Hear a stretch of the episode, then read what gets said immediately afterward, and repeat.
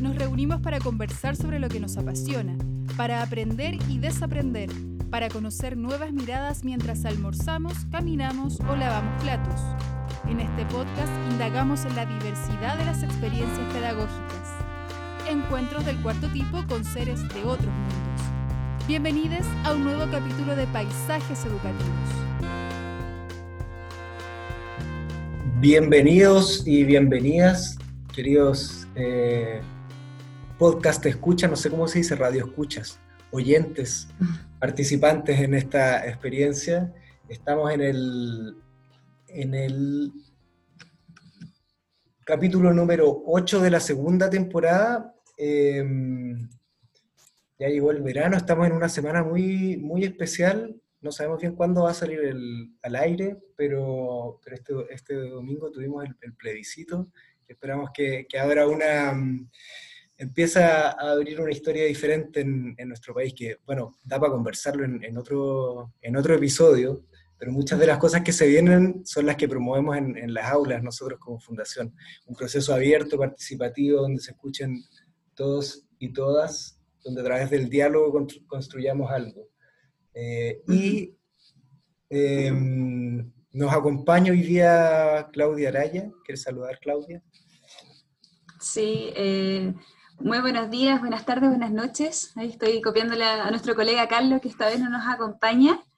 Eh, también muy emocionada, me tocó ser vocal, así que vengo con toda la energía desde lo micro y, comprendiendo desde lo macro, como tú decías, Martín, que lo social, político y pedagógico van de la mano, así que estoy con mucha esperanza y, con ganas de dialogar desde ahí también con, con, nuestro invitado, ¿verdad? No sé si lo quieres, quieres contar tú quién es, que nos está acompañando en este capítulo.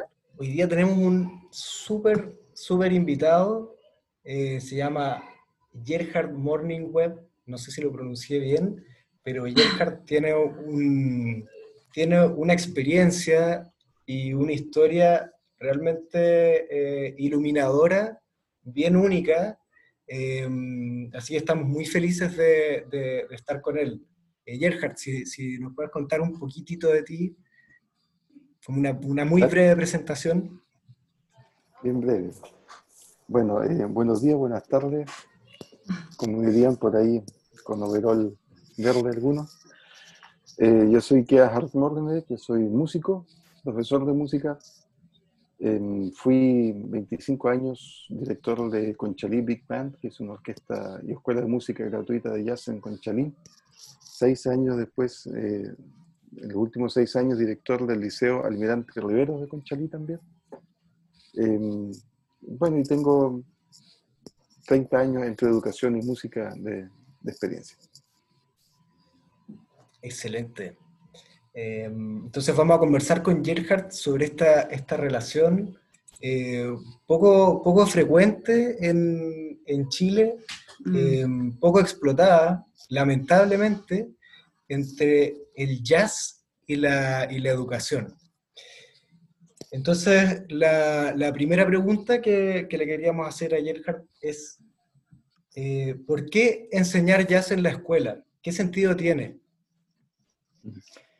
Eh, tengo que contar un poco la historia para eso. Cuando partimos con el proyecto de la banda en Conchalí, eso fue el año 1994, lo que se esperaba era que nosotros formáramos una banda. Banda en el sentido de que toque sus marchas, toque algunas otras cosas, ¿no es cierto? Desfile para el 21 de mayo. Ah. Eh, eso era más o menos el perfil. Y había un par de instrumentos disponibles y que obviamente apuntaban a eso. Entonces, eh, lo que nosotros hicimos ahí fue un engaño. ¿Quién iba a pensar en Chile el año 1994, cuando no existía ninguna orquesta de jazz, cuando la única parte donde se podía escuchar jazz era el Club de Jazz de Santiago y era jazz tradicional? No, no, Pat Messini o algo así era desconocido en Chile. ¿Y quién iba a pensar que además que niños podían tocar y podían improvisar cuando se supone que el jazz era para músicos muy diestros y con eh, mucha madurez y mucho conocimiento, etc. Bueno, entonces partimos con una, una banda, eh, me acuerdo que me contrataron en agosto de 1994 y en diciembre eh, debutamos con esa banda y tocamos en una licenciatura de octavo básico y algunos eventos locales por ahí con un par de temitas muy sencillos y que todavía no daban luces de hacia dónde nosotros estábamos apuntando. Resultado, a la corporación municipal y al alcalde le gustó el trabajo que hicimos y nos apoyaron con un poquito de plata para comprar instrumentos. Y yo en vez de comprar lo que hubieran esperado que comprara una tuba y un par de instrumentos, un par de cajas redoblantes y cosas por el estilo, compré un bajo eléctrico, una batería, eh, un par de saxofones y empecé a apuntar a otra cosa. Año siguiente. La gran estafa. Era gran estafa. 21 de mayo se tiene que desfilar. No, no, iban a desfilar de ningún lado. yo no desfilo.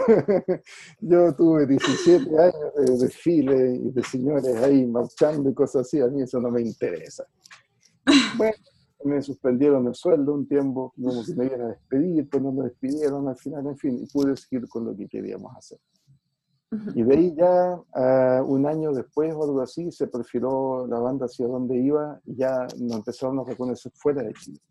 Entonces cuando ya nos invitaron a, a, Brasil a tocar allá a un festival grande, qué sé yo, porque era un proyecto totalmente innovador, como que cacharon un conchalí también que, oye, no está malo eso, está interesante. ¿Ya? Por ahí, por ahí partimos. ¿Por qué jazz? Bueno, primero porque yo tengo alergia a, a los uniformados, perdón les tengo alergia. Yo entiendo que son necesarios, entiendo que son buenas personas, todo lo que tú queráis. No, no todo. Hay algunos por ahí también que les gusta pegar balazos en los ojos. Pero en, general no tengo, no tengo problema con eso. Pero no sé, no, no me cabe en la cabeza esa cuestión de, de aprender a profesionalizarse en, en, en, matar a otras personas. En ser capaz de dispararle a otras personas, manejar armas, cosas así. Me da contrapelo. Ya, por lo tanto, había que hacer algo diferente. Música clásica en Chile, si uno trabaja haciendo, enseñando música clásica, lo que se hace mucho en Chile, hay más de 400 orquestas juveniles que yo celebro, encuentro fantástico, pero es una fábrica cesante si es que alguien se quiere profesionalizar. Mm. En Chile hay cinco orquestas profesionales, no hay más. Y hay cientos y cientos de jóvenes que quisieran ser músicos que no tienen ninguna chance. Pero en la música popular, en, eh, sobre todo en los años 90, yo vislumbré que había, había un, un, campo ocupacional. Pensemos que estábamos en la época de la Che. En la música que salía en la tele y en la radio no existían instrumentos de viento, ninguno. Orquestas, había una orquesta, una, en buenas cuentas, que tocaba, la que tocaban los distintos canales de televisión, los mismos músicos, y además ocupaban la, el Festival de Viña, y no había más plazas tampoco. Tommy Rey casi no estaba tocando, la Sonora Palacios casi no existía. En ese contexto nosotros empezamos y dijimos, ok, vamos a hacer algo diferente. Ahí empezamos nosotros con este, con este proyecto loco eh, de tratar de que los niños tocaran swing, pero tampoco nos forzamos, porque empezamos tocando distintas cosas. Y fueron los mismos niños los que se entusiasmaban cuando tocaban eh, piezas que tienen un poco más de swing, un poco más, que es un poco más interesante. Como que hay un proceso en eso. Primero, aprenden a hacer sonar el instrumento. Después aprenden a leer música. Y una vez que ya están con una técnica más o menos decente, quieren hacer algo más. Ya no quieren estar a servicio solamente del compositor. Ellos quieren hacer lo suyo. Y ahí el jazz es una herramienta fantástica. Ese es como el, nivel al que quieren, al que aspiran muchos, muchos de los músicos que están tocando. Entonces, bueno, se dio.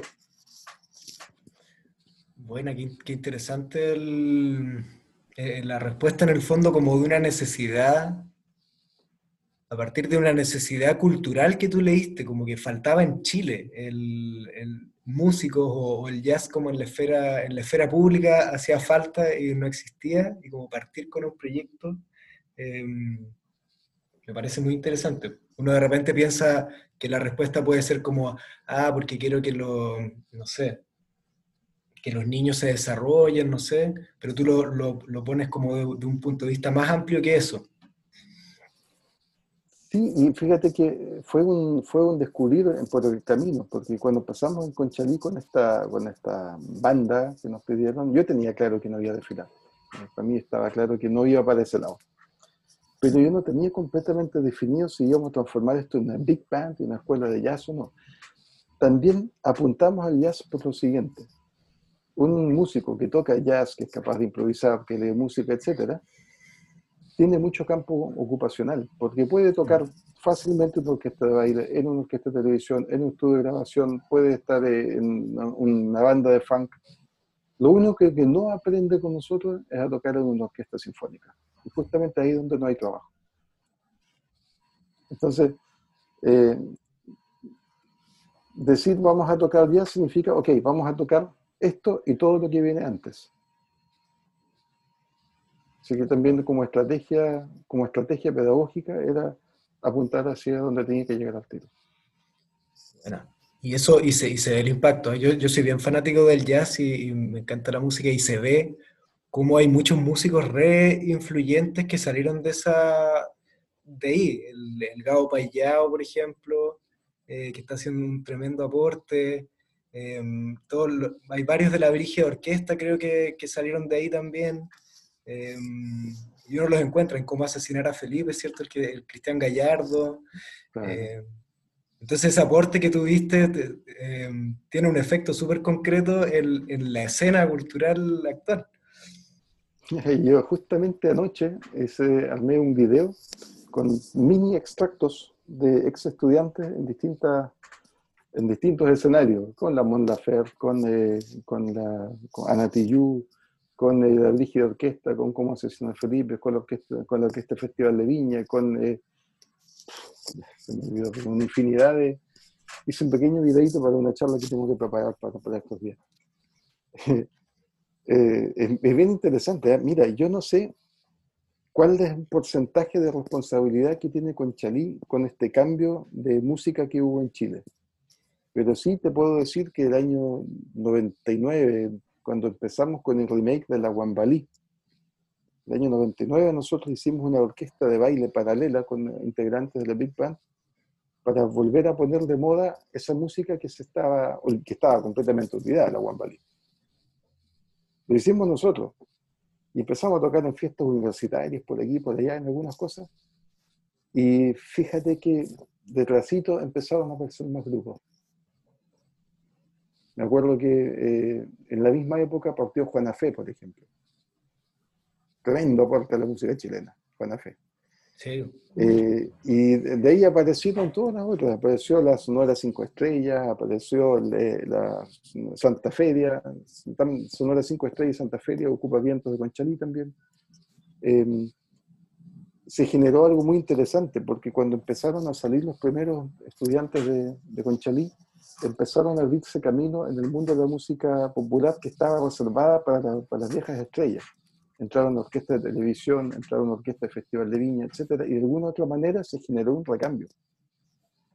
Y lo curioso aquí es que de este taller, que nunca tuvo muchos alumnos, porque siempre estábamos, que teníamos 60 alumnos, una cosa así, estábamos, produjimos yo creo que un porcentaje muy importante de los músicos de, de, esta renovación en el jazz y la música popular.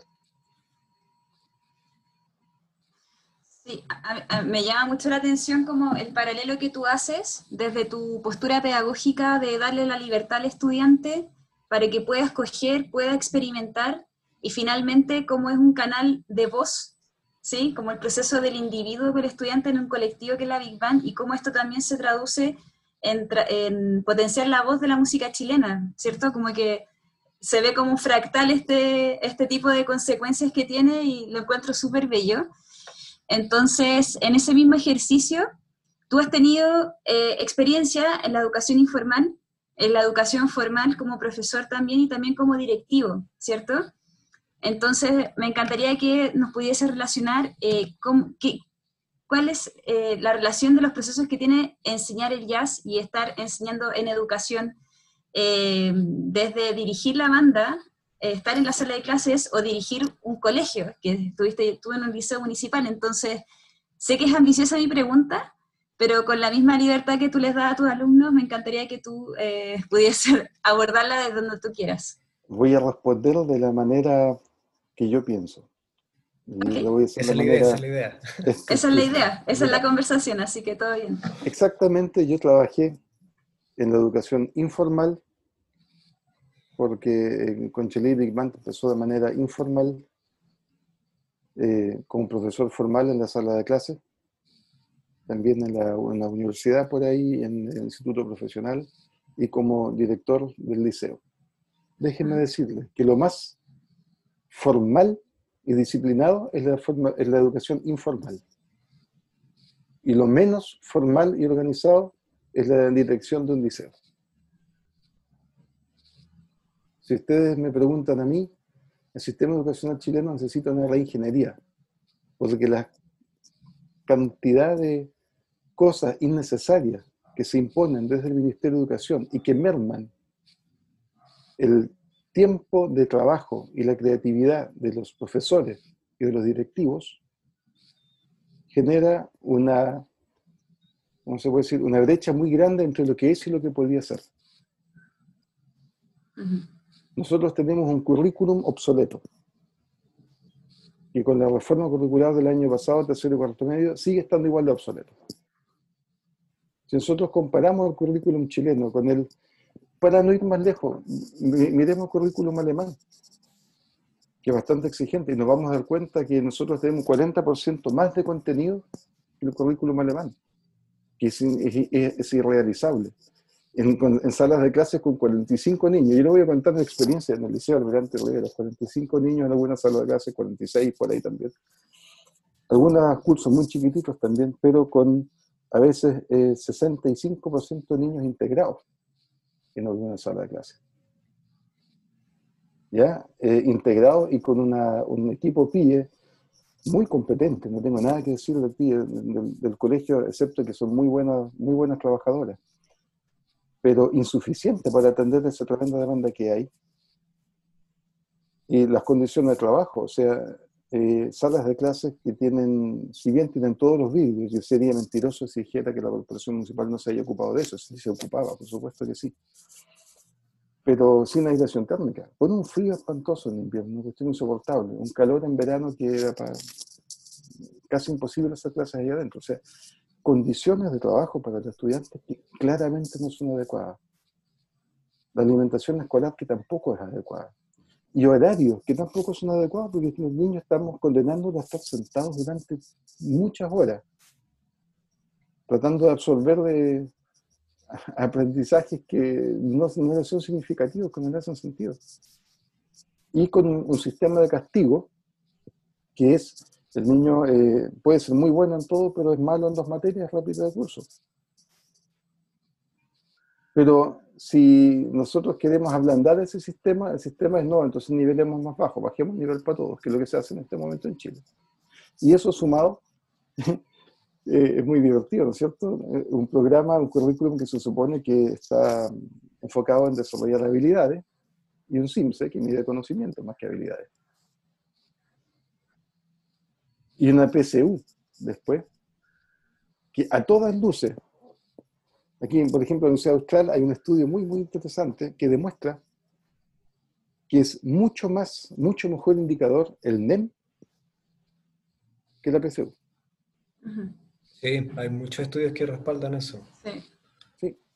Entonces, bueno, pero eh, a, mí como director, por ejemplo, me tocó ir a cientos de reuniones cientos de capacitaciones en que uno se sienta y escucha como alguien habla adelante cosas maravillosas, como se debería enseñar las habilidades, pero eh, los mismos relatores no tienen idea cómo hacerlo. O de pronto capacitación que a lo mejor no son malas, que son buenas, pero que son cosas que uno ya está haciendo hace muchos años. Y no, hay que ir obligatorio. Eh, reuniones de directores en que se habla durante horas de cosas que te puedes mandar un mail y, comunicarlas en cinco minutos. Sí. ¿Me entiendes? Eh, reuniones con los profesores, de repente en que algunos colegas, en general tenía un cuerpo de profesores bastante bueno en el colegio, eh, pero a algunos colegas les gusta escucharse a sí mismos y se ponen a hablar y son capaces de hablar durante media hora y no decir nada. Mm. Esas cosas que son entonces, en la, lo que me pasó a mí es que cuando empezamos con el proyecto de la Big Band, que era educación informal, por supuesto, teníamos una presión. La primera presión era, sabíamos cuando empezamos que a fin de año iban a evaluar los proyectos y iban a decidir cuáles siguen y cuáles no. De los cinco proyectos que empezamos juntos, dos continuamos el año siguiente y solamente nosotros el año subsiguiente. Y la segunda presión que teníamos es que los fondos nunca alcanzaron. Entonces, a poco andar de Big Band, nosotros necesitábamos mejor instrumento, mantención de instrumentos, eh, costos de movilización, ese tipo de cosas, que son fundamentales. Si, sin eso el proyecto no podía funcionar. Y empezamos a depender de las donaciones, digámoslo en otros términos, nosotros pusimos elegantemente donaciones, porque así corresponde, pero en el fondo de lo que pagaran por los conciertos. Y si la orquesta no tenía suficiente nivel para que la contrataran, no podía subsistir. Y eso lo sabían los, niños. Porque los niños mismos manejaron, siempre tenían, sabían, vamos para allá, nos van a pagar tanta plata y con eso vamos a hacer esto, vamos a hacer lo otro, vamos a contar para la gira de verano, etc. Entonces se lo tomaba con responsabilidad. Y esa responsabilidad desarrolló en ellos la disciplina necesaria para hacer música. Y esa misma disciplina que desarrollaron ahí es la que utilizaron para poder terminar el colegio. Yo les diría que de los estudiantes que egresaron de la Big Band, probablemente más de la mitad no habría terminado cuarto medio si no fuera porque estaba en la Big Band.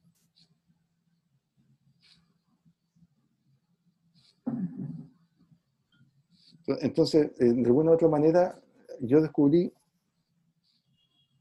que uno tiene que, de alguna manera, ¿cómo lo puedo explicar? Tiene que entender al niño no como una persona que no es capaz de asumir responsabilidades, ni que no tenga una disciplina o que piensa solamente en jugar o cosas por el estilo. Hay que entender que el niño que sabe equivocar, que está aprendiendo, todo lo que uno quiera.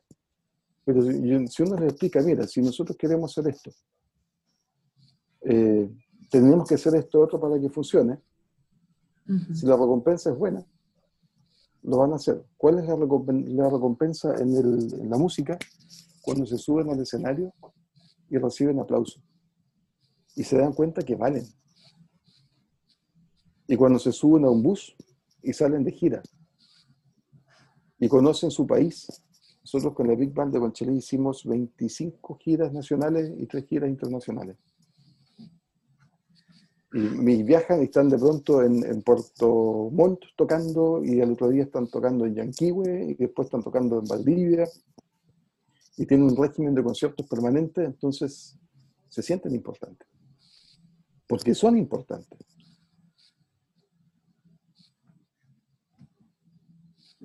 Ese mismo modelo de trabajo se puede aplicar en cualquier área.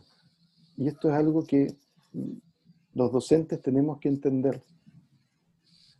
Pero eso significa que uno como docente tiene que estar dispuesto a hacer sacrificios. Yo miraba el otro día un documental que me lo topé por casualidad, estaba buscando otra cosa. Se llama El Ángel de Colombia. No sé si lo han visto. No. No. Es un documental que filmaron en los años 90, comienzo de los 90, 92 creo que fue, sobre un niño en una ciudad de Colombia, no me acuerdo cuál, en una población de extrema pobreza, que por iniciativa propia, a los nueve años de edad, estamos hablando, empezó a eh, juntar alimentos y eh, brindar atención a la gente de tercera edad que estaba inválida en toda la población. Y armó toda una red con más niños que iban y les conseguían comida a los abuelitos y los bañaban y organizaban eh, bailes con ellos y, se ocupaban activamente y logró una cantidad bastante interesante de niños comprometidos con esa causa. Y ese, esa experiencia, esta misma Albeiro se llama, Albeiro no sé cuánto se llama, la persona lo transformó en una un hogar de ancianos en, Colombia es sumamente importante, una fundación sumamente importante ahora. Pero ahí hay, un, ejemplo, como un niño, y, en este caso sin guía, ¿ah? por su cuenta se dio cuenta que hay un problema y yo puedo contribuir y lo hizo consecuentemente. Sí, claro, nosotros hablamos harto en, los, otros, en los otros episodios y, también en nuestro trabajo en la fundación. Hablamos de la autenticidad, que el trabajo que se hace sea auténtico y eso tiene, es lo que dices tú, que sea algo de verdad, que tenga sentido, que tenga un impacto, que, que no sea esto de que el colegio es un lugar donde, mm, donde uno se prepara para un futuro que, que, viene después, sino que se viva algo que tiene sentido en, el, en ese momento, que tenga sentido hacerlo. Yo creo que en lo que cuentas de la banda de jazz y este otro ejemplo de Colombia tiene que ver con eso, que la experiencia em, tiene sentido si es que tiene un impacto em, real en, en, lo que estás haciendo. Eso, por ahí va, ¿no? Y hay un tema ahí que es súper complejo, eh, que es una discusión que llevan los docentes mucho tiempo, ¿no? Que es en qué medida yo soy docente en qué medida yo no soy docente si no estoy en mi, hora, mi horario de trabajo. Yo tengo ahí una crítica muy profunda que hacer a muchos colegas. Porque si yo soy profesor, estoy educando a los niños y yo les estoy enseñando ciertos valores, yo tengo que cumplir con esos valores también fuera de, mi, tiempo de trabajo. O sea, me voy a explicar con términos súper concretos. Si yo estoy haciendo clase en un colegio, es impresentable que yo esté en un espacio público después fumando un pito. Y eso sucede, y sucede todo el tiempo. Entonces nuestros niños de repente ven que no, eh, los días sin droga, que la campaña del, del para que crezcamos sanos, en fin, todas esas campañas que se hacen y el profesor te lo dice en la sala de clase, pero resulta que después uno sale a la plaza, 10 cuadras más allá, y el profe está fumándose un pito en la tarde. O, y esto también sucede, el estudiante que tiene alguna dificultad y dice, bueno, me voy a dirigir a mi profesor, sí, pero sabe que son las cinco y media y yo a, la, a las cinco termino mi trabajo, así que mañana conversamos ese tipo de cosas a mí me emputecen. si no tiene vocación para ser profesor las 24 horas del día, los 7 días de la semana, no sea profesor. Tan simple como eso. Ser profesor significa dar ese paso y entender que uno, no va a ganar plata. Va a vivir el 3 y el 4. Y dos, tiene que estar convencido de lo que está haciendo. Claro, y la convicción va por la consistencia entre lo que tú promueves y lo que eres finalmente, porque, y eso tiene que ver con la experiencia de aprendizaje que tú hablas, que traspasa mucho más allá de, las paredes del establecimiento, sino que es la experiencia de vida, que es lo que te está entregando, en este caso, la Big Band, y que en el caso de lo formal, comillas, eh, adolece, ¿verdad? Como esta, eh, este escenario constante de estar eh, desarrollando tus habilidades socioemocionales, de autorregularte, de ponerte un objetivo, de lograrlo en conjunto, trabajo colaborativo, o sea, nombraste muchas cosas, pero me quedo también con, con estos espejos que hiciste entre lo que desarrolla el estudiante y qué tanto los adultos también estamos dispuestos a hacer eh, modelos y espejos de ese aprendizaje que queremos promover en ellos. Así que a mí al menos me queda muy claro desde, desde tu punto de vista directivo, porque te veo como director en este minuto hablando también, eh, haciendo ese, ese, comentario, ¿verdad? Fíjate que eh, a propósito de eso, yo siempre pensaba que si en vez de hacer una, una Big Bang hubiera hecho un laboratorio de química o un taller de, de agricultura o cualquier otra actividad, habría resultado igual de bien. Porque el tema es la metodología que estamos utilizando. El tema es escuchar qué piensa el niño. y más, más que eso, también pensaba cuando empecé con el proyecto del liceo en, en lo conversé en alguna esfera y me dijeron que no, que estaba loco con mi idea. Y mi idea era, ojalá no tener asignaturas y no tener cursos, niveles, sino trabajar de frontón solamente en proyectos proyectos que interesen a estudiantes y en que cada niño puede participar en el nivel en que esté. Y podemos hacer una carpeta de seguimiento de desarrollo de competencias e irlas chequeando como para tener un respaldo de cómo se desarrolla el estudiante. Y a lo mejor incluso uno podría listar las competencias de salida. Y una vez que el estudiante cumple con la competencia de salida, tiene su colegio terminado. Pero no estar eh, que tenemos matemáticas tantas horas a la semana, que tenemos lenguaje tantas horas, porque desnaturalizamos el, aprendizaje. Claro, y, pasa lo contrario, que sale gente, hay gente que salía con posgrado incluso en, altos cargos muy influyentes que no tienen, seguro no tienen esas competencias que, que nos gustaría que, que, se supone que se tienen que cumplir al salir del colegio, porque se enfoca en el, en el otro aspecto al final, pues, en la repetición de cosas y las pruebas son de alternativas las, principales. Eh, vamos a hacer un, breve corte para pasar a la segunda parte de la, de la, de la entrevista. En esta parte siempre hacemos un saludo a las, a las redes sociales, a los que nos siguen en, en Instagram, en Facebook, los que nos escuchan eh, de todo el mundo, desde, desde Paraguay, Uruguay, Argentina, Colombia, Honduras, México, Perú, Estados Unidos, China, Inglaterra, Australia, España, Francia, Austria, Bélgica, Alemania, Suecia. Eso dice esta lista. Nos fijamos ahí que nos escuche. Nos escucha no tanta gente, pero de todas partes. Estamos contentos con eso. Y esperamos que este capítulo sea bien, bien difundido. Eh, y en esta parte, en esta sección, también cambiamos mucho el eje de la conversación. Eh, se nos ocurrió incorporar preguntas que hacen niños y niñas. Niños chicos. Eh, hicimos una campaña en, en redes sociales como para que nos manden preguntas, esas preguntas maravillosas que nos hacen los, niños y llevamos para adentro. Y no nos ha ido tan bien con la, con la recepción de preguntas, entonces yo ingresé, puse una pregunta que me hizo mi hija, tengo, tengo una hija de, de cuatro años, y el otro día estábamos, estábamos conversando en esas conversaciones cuando se está quedando dormida, después de leer y todo, y me preguntó, esta pregunta es para ti, tú puedes responder cualquier cosa. ¿Cómo lo responderías tú? No sé, una reflexión a partir de la pregunta. La pregunta que me hizo fue, papá, ¿los muertos son seres?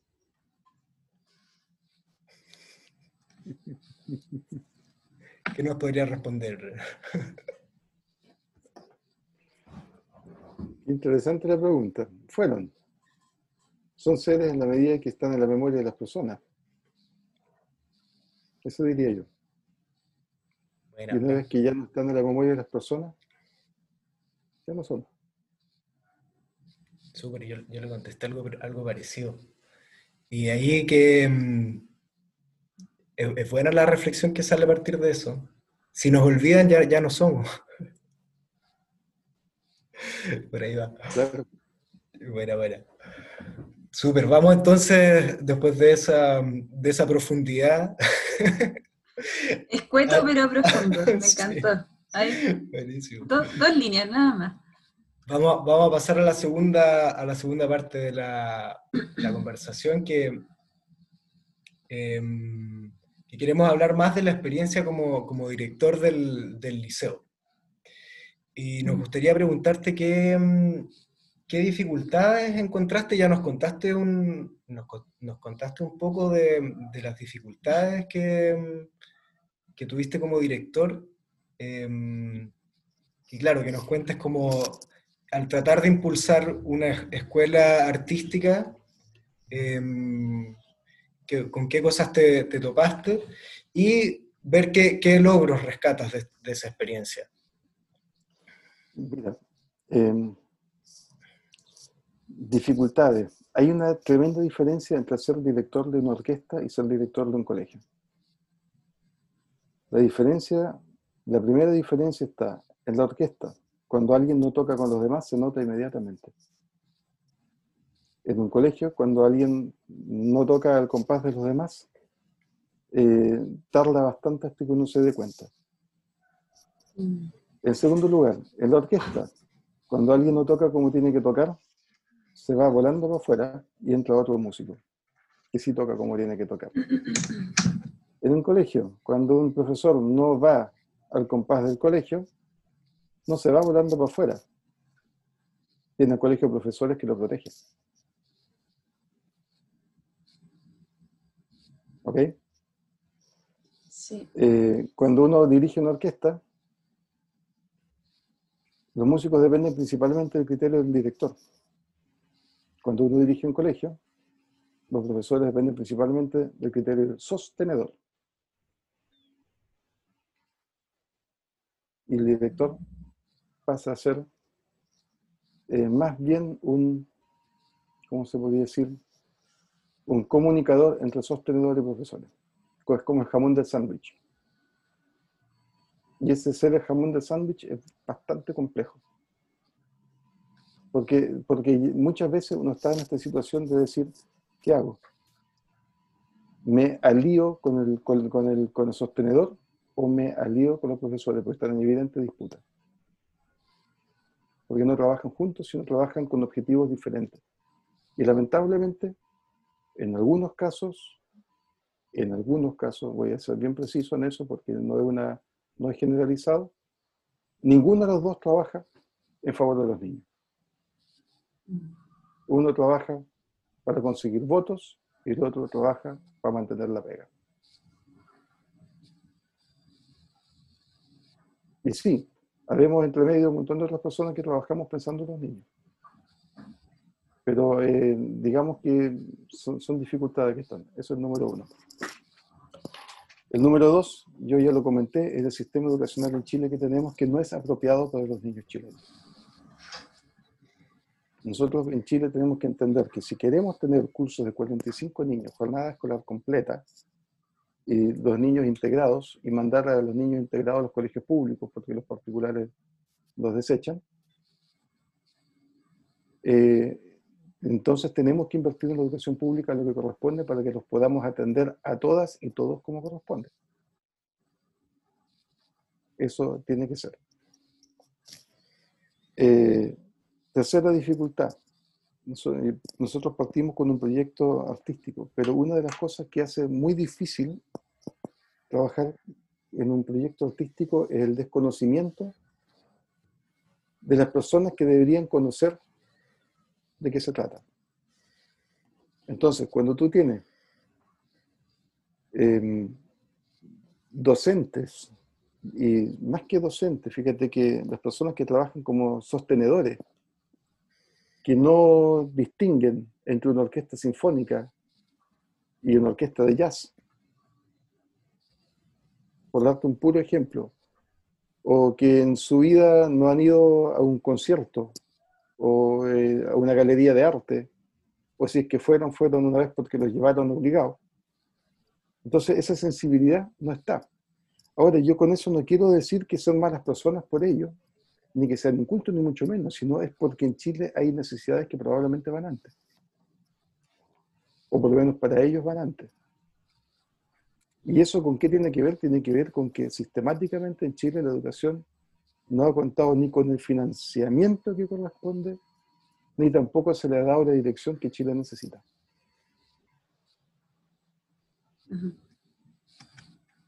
Hay que hacerse cargo, hay, que hacerse cargo y hay que empezar a decir, bueno, los niños necesitan una inversión diferente. Y tal vez no son más lucas, tal vez simplemente es eh, poner las lucas que están donde se necesitan. Nosotros no necesitamos que los colegios tengan necesariamente canchas de pasto sintético. Fantástico si lo tienen, pero eso no es la prioridad. Nosotros necesitamos suficientes docentes que estén en condiciones de trabajar con los niños que lo necesitan y haciendo proyectos innovadores, cosas que eh, entusiasmen a, los niños y cosas que los sensibilicen. Nosotros no necesitamos eh, proyectarnos en enseñar materia. El conocimiento día está en Internet. En el colegio los niños tienen que aprender a ser buenas personas. Tienen que aprender a aprender. Pruebas como el SIMSE para mí son absolutamente contraproducentes. No porque no me interese que nos midan en, en áreas como matemática, lenguaje y nos comparen con otros establecimientos. Encuentro que eso de hecho es una herramienta súper importante, pero sí encuentro que es un despropósito lo que hace la agencia de la calidad después con eso. Claro, Así que, bueno.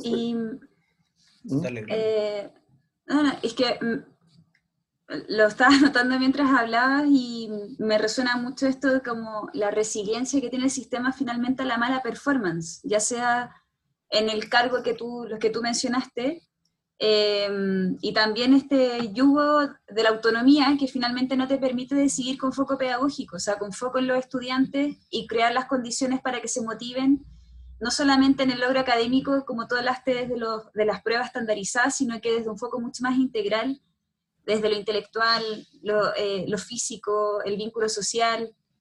Em, entonces, eh, antes también nos narrabas como eh, el agobio curricular, ¿verdad? Entonces, yo creo que esto a, nuestro, a las personas que nos están escuchando nos da un, espectro súper amplio de, de, los problemas del sistema escolar y qué bueno que nos digas como en términos concretos qué consejos le da a los profesores y también eh, con, cuáles son los dolores que tú llevaste como directivo y como profesor en el sistema, en el sistema formal. Estoy caricaturizando porque tú hiciste como la caricatura antes, ¿cierto? Como esto de lo formal informal y lo más ordenado y lo que no.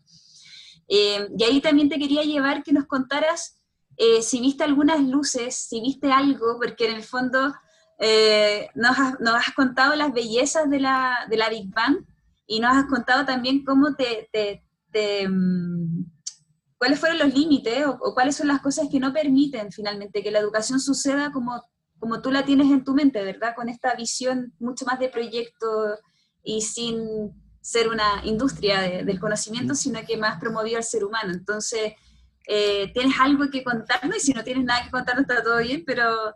Eh, sí, tengo propuestas, claro que sí. Cuéntanos, logros, cosas que... Quiero contarte que lo que hicimos con Chalí en seis años, no, no deja de ser importante. Voy a dar un par de cifras.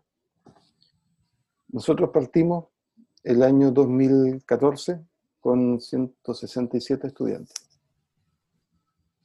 yendo a clase. Terminamos el año 2019 con 430. ¿En un colegio? Sí, en un colegio. Terminamos el 2019 con 430 estudiantes, de los cuales el 39% tienen necesidades educativas especiales. 39%. Pero logramos el 2017, 2018, 2019 que el 55% de nuestros estudiantes entraran a la educación superior, universitaria. Si tú sacas la cuenta 55% teniendo un 39% con, con, con necesidad educativa especial, es que prácticamente todos lo lograron. Todos lograron llegar a donde querían, más o menos. El año 2013, si bien recuerdo, fueron dos estudiantes los que lograron entrar a la universidad. Dos. El año 2014 creo que fue el CIMSE del establecimiento, en octavo básico estaba en 168 puntos. 168 puntos. El, 2000, el SIMS el 2018, 2018 o 2019, no me acuerdo, el último SIMS que, que vimos de octavo básico, 2019 sí, estuvo en 250. Pero nosotros no nos, no nos enfocamos en preparar el SIMS. Entonces, esos son como algunos puntos concretos mm que, permiten evaluar si funcionó o no funcionó el proyecto. Desde la corporación yo siempre sentí que pensaban que nosotros teníamos el despelote en el colegio. estoy absolutamente claro que no lo teníamos, porque eh, teníamos estudiantes produciendo, produciendo obras de arte, produciendo teatro, produciendo espectáculos de danza, produciendo eh, música. Estaban haciendo, había resultados de productos permanentes, que al ministerio le importan un coco. Yo me acuerdo, sí, que en la Provincial de Educación, por ejemplo, cuando hacían estos encuentros de arte en los colegios, nosotros íbamos con nuestros nuestro ensayos del colegio y quedaban maravillados, decían, pero ¿cómo un colegio que tiene todo eso está tan mal evaluado por la agencia de calidad? Bueno, porque la agencia de calidad no sabe evaluar. La agencia de calidad es una pelotudez, una imbecilidad que se le ocurre junto con la superintendencia. Son formas de botar la plata de los estudiantes.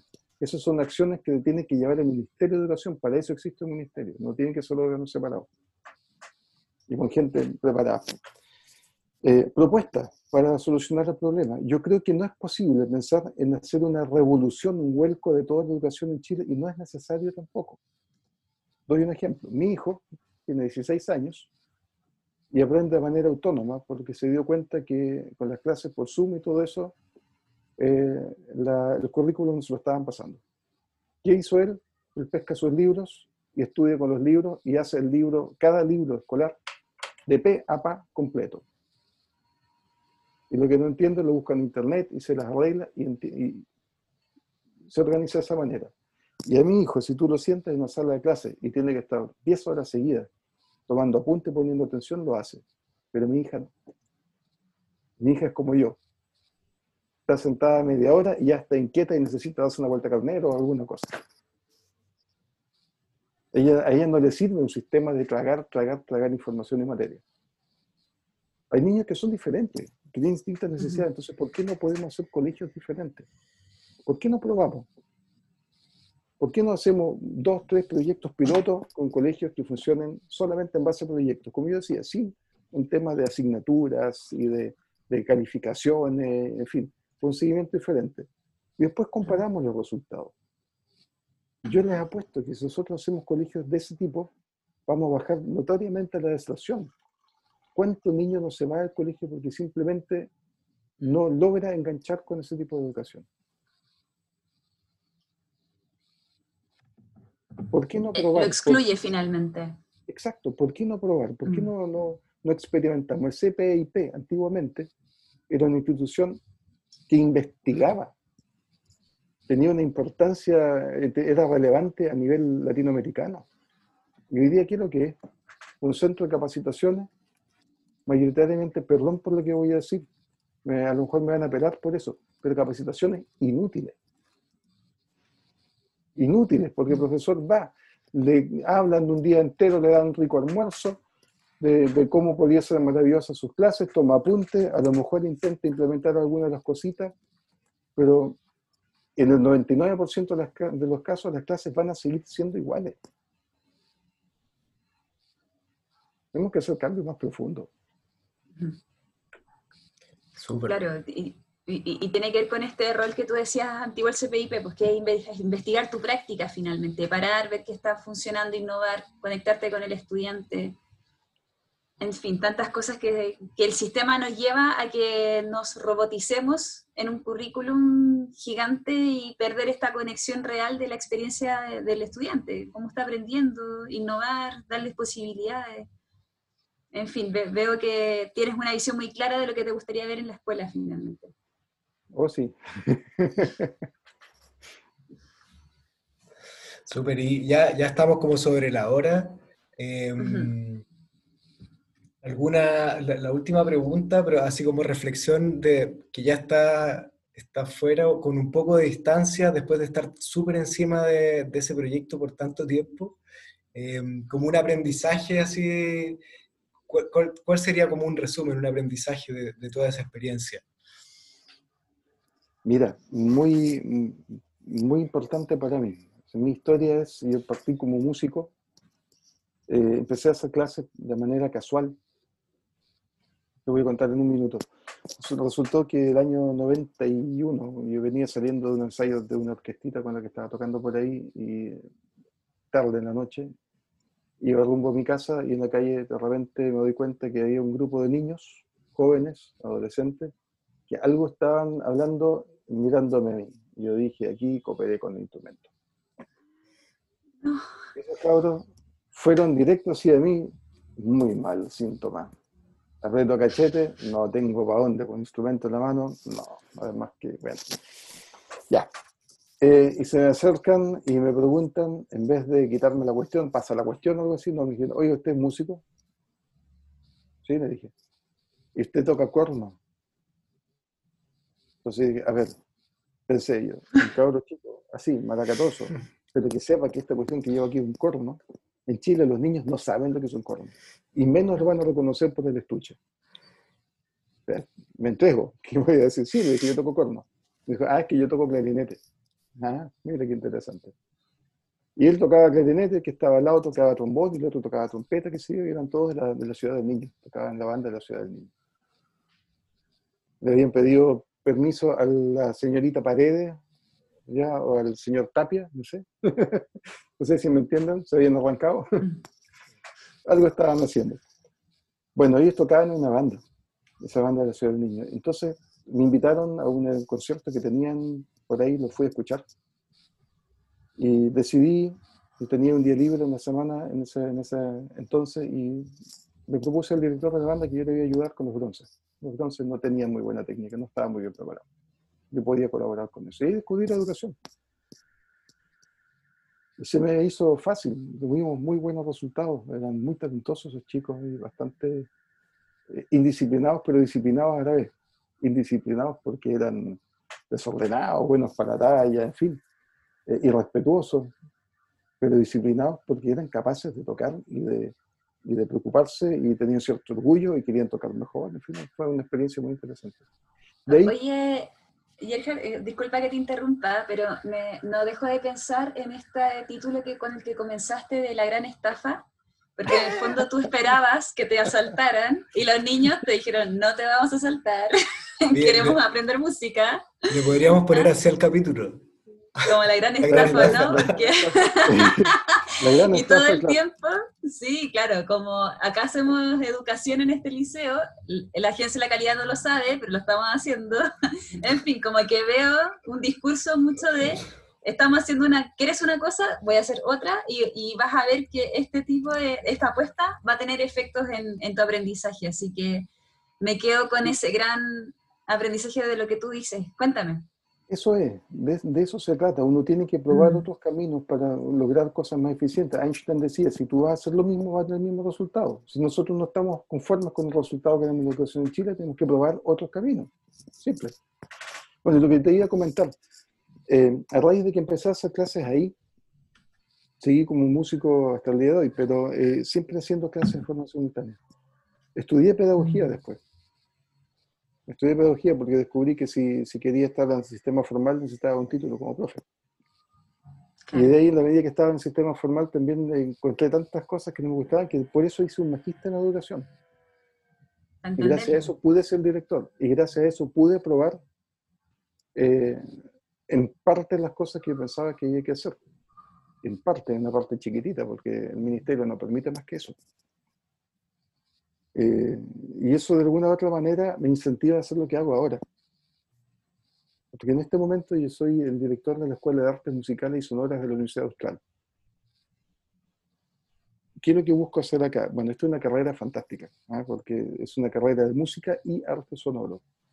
O sea, eh, forma a los, a los, jóvenes para que puedan hacer, hacer, música para cine, para que puedan hacer intervenciones sonoras, para que puedan componer en distintas áreas, etc. Es muy, muy, muy entretenido. Pero ¿qué es lo que me falta aquí en esta carrera? El emprendimiento social. Es ahí donde los músicos y los artistas de ahora tenemos una tremenda tarea que hacer. Desde las artes, combinando con el emprendimiento social, podemos hacer cambios que realmente valgan. Estoy pensando no en los niños en este momento, no necesariamente en los niños, estoy pensando, por ejemplo, en la tercera edad. La tercera edad que necesita eh, acceder a las artes no desde el sentarse a escuchar a alguien cantar bonito, sino desde el cantar ellos, desde poder expresarse ellos, de hacer todo aquello que no pudieron porque crecieron siempre con la obligación de producir, trabajar, trabajar, producir, producir, trabajar. Estamos en una sociedad que no le deja al chileno promedio el espacio para su crecimiento personal. Y además no tenemos la cultura del crecimiento personal. Así allá a punto en este momento. Qué maravilloso. Buena, buena. Eh, también está la, estafa. Seguramente no te llevaron para eso, pero tú estás ahí con tu. Ahora nos estás contando tu plan siniestro, así que me siento honrada de saber que tu revolución va por lo social ahora. ¿no? No, yo siempre, yo siempre entendí la música más que una forma de entretener a otros como un, eh, camino de, desarrollo social, un camino de emprendimiento, un camino de, transmisión de valores, de encuentro entre personas, entre distintas culturas. Y fíjate que volviendo a un tema que hablamos al comienzo, el jazz, ¿y qué tiene que ver el jazz en Chile? Me han criticado muchas veces que por qué yo toco música norteamericana en Chile. Y no, el jazz primero es universal. Si ustedes revisan los trabajos que han hecho los ex integrantes de Big Band, se dan cuenta que incorporan permanentemente la música chilena. Pero en segundo lugar, es una metodología o una forma de aprender que le entrega las herramientas necesarias para que los niños, los estudiantes, los jóvenes, los músicos puedan desarrollar y levantar la música chilena. Hay una tremenda cantidad de música chilena que está ahí, esperando que nosotros la levantemos, la rescatemos y hagamos un trabajo de patrimonio real, necesario, fundamental en este momento con nuestra música chilena. Conocemos la Violeta Parra, Víctor Jara y 3, 4, 5 más y se acabó. ¿Y el resto? Súper, sí, hay, una tarea ahí.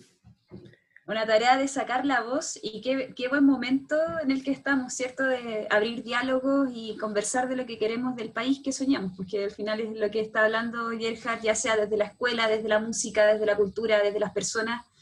Eh, y me, me quedo con esto de la voz, como sacar la voz jóvenes, niños y ahora adultos mayores y, y cómo el músico y el arte te permite ese, ese crecimiento interno. Así que te agradezco, Gerhard, tu, todo lo que nos has compartido.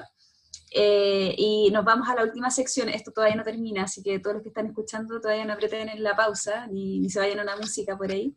Porque vamos a una parte muy divertida. Vamos a jugar de nuevo, te vamos a sacar del, del, del esquema y te vamos a hacer tres preguntas. Y la idea es que tú nos respondas lo primero que tú piensas. ¿Ya? Aquí no, no, me sirve la respuesta ejemplar, porque me sirve la respuesta auténtica, citando a Martín. Eso es comprometedor. ¿Sí? sí, pues, o sea, yo creo que tú has sido auténtico en toda la entrevista, o sea, no te has frenado en, ni en nada, nada, así que espero solamente consistencia en lo que has sido hasta ahora. Y la primera pregunta es, ¿qué fue lo último que aprendiste? ¿En el colegio o ahora? Ahora, en la vida, lo último que aprendiste, ¿qué te acuerdas? Lo último que, estoy, que aprendí, que estoy aprendiendo, ah, es a editar videos. Ah, ah, claro, estaba haciendo los cortecitos que nos contaste, ¿cierto? Sí. Buenísimo. Bien, preguntas cortas, respuestas rápidas. La segunda, ¿cuál es la palabra que más has repetido esta semana?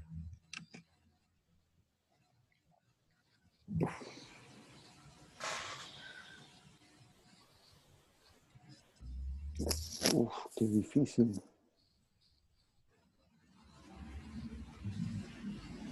Eh, un concepto, mejoramiento continuo. Muy bien. Y por último, y no menos importante, hoy asumes como ministro de Educación. Nos has dicho muchas medidas y también como tu visión de los nuevos críticos del sistema, ¿verdad? Pero ¿cuál es la primera medida ¿Qué emprenderías? La primera. Mañana. Denunciarla.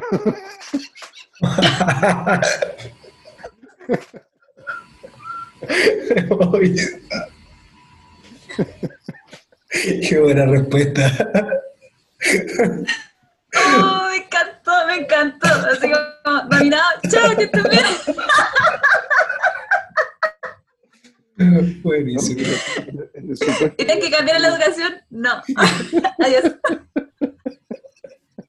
Hagan estafa, no, yo estoy, estoy pero maravillada de lo consistente que eres con tu forma de ver la vida. Me estafaste, me estafaste. Gracias. Buenísimo. Excelente, Gerhard. Te, te, agradecemos mucho por el, por el tiempo, por la, por la entrevista, por compartir la, la experiencia. Em, esto va a quedar va a quedar ahí guardado. Ojalá que nos escuchen mucho, lo vamos a difundir harto. Em, así que eso, muchas, muchas gracias. No sé si Claudia quieres decir algo para, para despedirte, que quede grabado, y Gerhard. Para la eternidad y que pueda escuchar las futuras generaciones y quizá en el futuro una inteligencia artificial lo ponga el podcast en el metro o en un ascensor. Eh, nada, quiero darle un saludo a todos mis compatriotas chilenos, estoy muy contenta con el porcentaje de la prueba. Eh, mm. estoy también, le quiero mandar mucha energía a los profesores que todavía ya en octubre la carga se hace imposible, así que creo que una buena estrategia es como mirarlo, como cuando uno corre y no puede más, como mirar el piso y, darle y, cada día tiene su afán. Yo al menos estoy aplicando eso porque la pandemia y todo lo que nos ha traído los cambios, si bien han sido profundos, eh, uno ya está agotado, así que mucha energía a los profesores como siempre y a todos los que nos estén escuchando en este minuto. Yerhard, si quieres mandar un saludo a alguien del futuro, a alguien del presente, estoy, estoy el micrófono. No, un saludo a todos los que escucharon. Muchas gracias a ustedes por esta, esta entrevista. Eh, yo por lo menos lo pasé muy bien. Eh, Nosotros también. Sí, no, y, sabes que el tema de la pandemia y los profesores, eh, profesores, por favor, no se compliquen. No se compliquen la existencia. Si uno se estresa de más tratando de hacer la clase tan diferente, a veces los niños están felices cuando ven a su profesor y el profesor se mm. instala una pizarra acá, o como lo hice yo, le mostré un papelito con una esquemita. Eh, no, no, uno no tiene que estresarse con esto. Es un poco fome, claro, no estar en contacto, no estar eh, con... con eh, cuando hago clase y tengo todas las cámaras apagadas, los cabros, a mí me da lata. claro, no, no sabes si están o no, ¿no? Claro. Sí, terrible. Entonces yo los agarro para el deseo. Le digo, yo te apuesto que los pelotudos están con la cámara apagada porque primero están en pijama. Segundo, no se peinaron. Y tercero, detrás de ustedes está la cama deshecha. Un despelote tienen en su pieza. Y entonces me dice, sí, profe, verdad. claro. Sí, igual los molesto, lo agarro para el deseo prenden la cámara y, les digo, pero si pensé que se veían mal, pero no, están bien todos. No, y de repente pasan cosas, por ejemplo, que algunos encienden la cámara, no me pasó a mí, le pasó a un colega, eh, y después se olvidan que tienen la cámara encendida y se aprovechan de cambiar la ropa. Chuta. No, pasan cosas muy incómodas. Claro. Bueno, bien. Cerramos entonces. Un saludo para todas y todos. Em, sigan escuchándonos. Nos vemos en un próximo capítulo. Como Nos vemos, que estén bien. Aguante, compañero. Aguante.